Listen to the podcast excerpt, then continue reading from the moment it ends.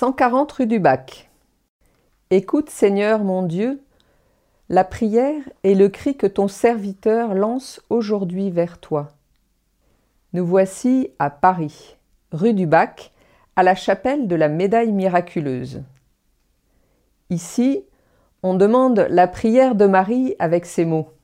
Ô Marie conçue sans péché, priez pour nous qui avons recours à vous.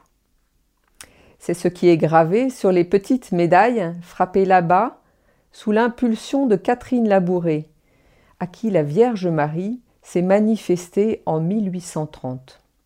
Depuis toujours, c'est une foule hétéroclite de croyants qui s'avance jusqu'au pied de l'autel.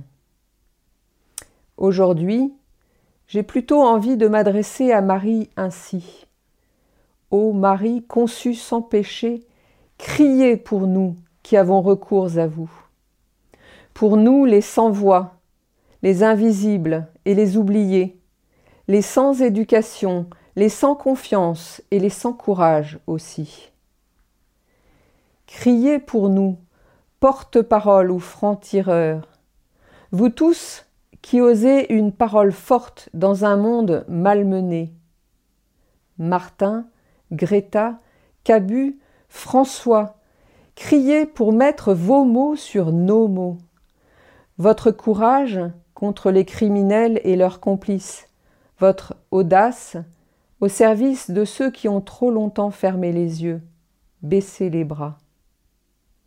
Réveillez-nous, lanceurs d'alerte, vous qui nous dérangez, qui nous obligez à réfléchir, à ouvrir les yeux le cri de Jésus sur la croix est de cela aussi qui nous dérange.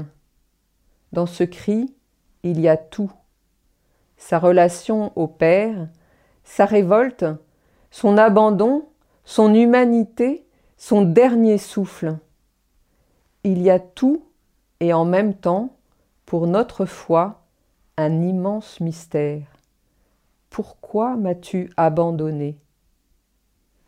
Ne laissons pas ce cri s'évaporer dans le tumulte de notre monde.